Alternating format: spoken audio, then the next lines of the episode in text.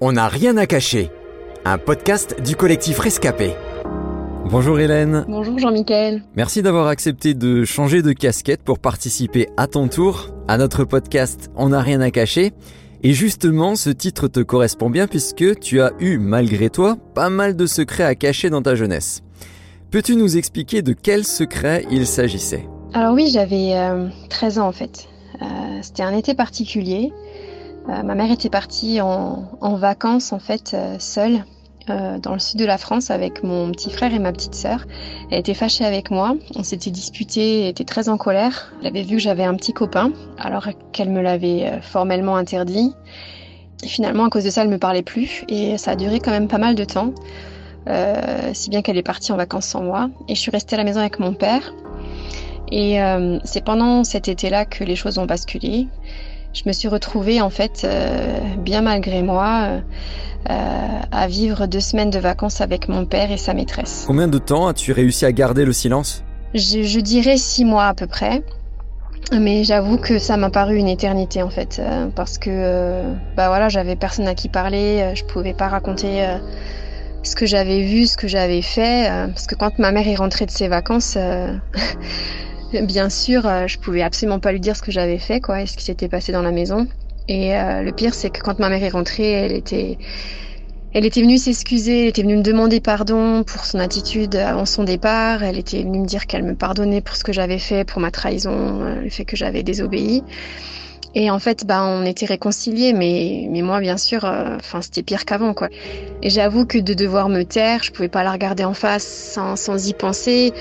Et donc voilà, ça m'a paru une éternité parce que c'était trop lourd à porter. Alors, qu'est-ce qu'on ressent quand on vit comme ça, dans le secret, ou devrais-je dire, dans le mensonge?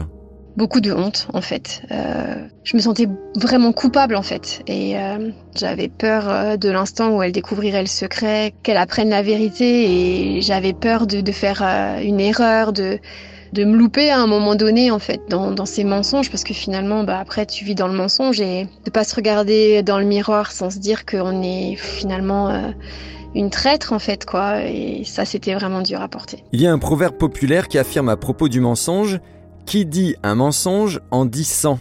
Est-ce que tu es d'accord avec ça? Alors je suis vraiment bien d'accord. Enfin voilà, moi je sais que j'ai commencé à mentir euh, bien avant toute cette histoire. Je pense que je sais pas, je devais avoir 8-9 ans, enfin peut-être comme beaucoup d'entre nous hein, euh, à l'école primaire. Voilà, je me souviens dans la cour euh, que je m'inventais une vie pour qu'on m'aime en fait. donc oui, en fait finalement, à partir du moment où tu mens pour une chose, et ben après tu, tu vas mentir euh, pour autre chose en fait. Et, et, dès qu'on te pose une question sur ce sujet, bah tu de trouver euh, une autre, une autre réponse et finalement bah après il faut te souvenir de la première réponse que tu as donnée, puis de la seconde et de la troisième et ainsi de suite. Et ça devient un cercle insupportable en fait où tout n'est que mensonge. Ce lourd secret a fini par être révélé. Est-ce que tu peux nous expliquer comment ça s'est passé et quelles ont été les conséquences de cette révélation? Comme c'était insupportable et que je pouvais pas euh, garder euh, ce secret pour moi et, que voilà j'en vivais plus quoi hein. c'était atroce. Euh, le seul moyen que j'ai trouvé pour pour en parler en fait c'est plutôt d'écrire en fait. J'ai pris un petit cahier et le problème c'est qu'un jour j'étais au collège en fait ma mère a été dans ma chambre et elle a découvert en fait ce petit cahier. Quand je suis rentrée du collège ma mère était dans le canapé dans une main elle avait mon journal et dans l'autre elle avait une bouteille de whisky fait, elle avait passé l'après-midi à, lire et à boire, en fait. Euh, après avoir découvert ça, ma mère a fait une tentative de suicide. Les conséquences, ben, c'était voilà, ça a été la tentative de suicide de ma mère. Les conséquences, ça a été que suite à ça, euh, ma mère a demandé le divorce. Hein, elle a été sauvée heureusement. Euh, mon père a, pas du tout supporté la décision de ma mère. À la maison, c'était vraiment la violence, quoi. Mon papa est devenu fou. En plus, il, buvait à côté de ça, donc c'était c'était les coups, c'était euh, les cris. Donc voilà, on a dû déménager parce qu'on pensait recommencer à zéro dans une autre ville. Mais il y a quand même eu aussi quand même euh, des, des, conséquences positives, puisque à partir du moment où, où la vérité a éclaté, euh, pour moi, ça a été une libération. Donc tous ces mensonges ont conduit tes parents à divorcer. Est-ce que ta maman t'en a voulu et quels sont tes rapports aujourd'hui avec ta famille? Euh, pendant des années aussi, j'étais remplie de haine en fait envers mon père.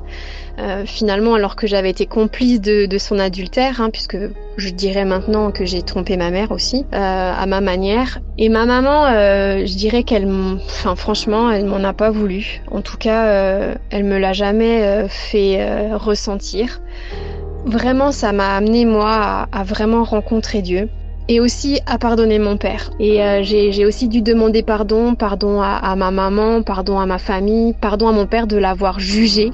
Et ça m'a libérée en fait. Et vraiment, j'ai pu être réconciliée avec mon père, j'ai pu me réconcilier avec ma mère. Mon papa est décédé en 2017 et on était voilà en, en bon terme et réconciliés. Et voilà. Il y a des gens qui pensent que la vérité n'est pas toujours bonne à dire. Toi, tu en penses quoi? Alors moi personnellement je pense que la vérité c'est essentiel euh, la difficulté, par contre, c'est d'arriver euh, à la dire avec amour. Euh, les fois où j'étais coupable, parce que j'ai été coupable là, mais j'ai été coupable d'autres fois où j'ai pu mal agir, faire du mal, blesser, causer du tort à quelqu'un.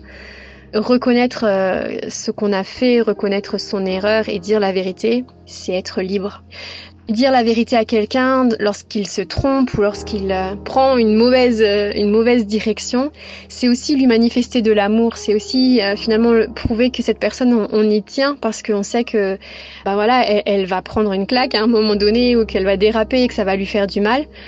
Et finalement en disant la vérité, bah ça nous évite à nous aussi de prendre le masque de l'hypocrisie, c'est-à-dire de dire des choses dans son dos, de penser des choses et puis de pas lui dire en face.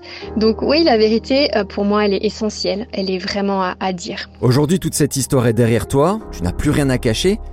Quel message plein de vérité aurais-tu envie de laisser à ceux qui vivent dans le secret en ce moment même? Je vous conseille d'arrêter de fuir. En réalité, le mensonge, c'est une fuite. Le problème, c'est qu'un jour ou l'autre, tout vient à la lumière.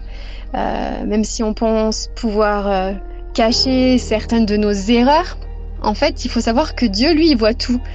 Et j'ai envie de vous dire, ne laissez pas le mensonge diriger votre vie, ne fuyez pas, prenez euh, l'autorité sur votre vie, affrontez la réalité et faites face, en fait. Faites face en disant la vérité.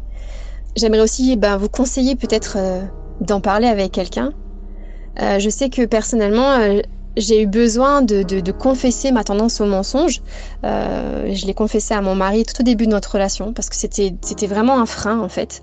Et je peux dire qu'à ce moment-là, j'ai été euh, vraiment comme totalement délivrée du mensonge. Aussi, peut-être adresse-toi tout simplement à Dieu. Demande-lui de te libérer euh, et, et je t'avoue parce que je l'ai vécu personnellement. Je peux te le dire, il le fera. Merci beaucoup Hélène. C'était On n'a rien à cacher, un podcast du collectif Rescapé produit par Trésor Média.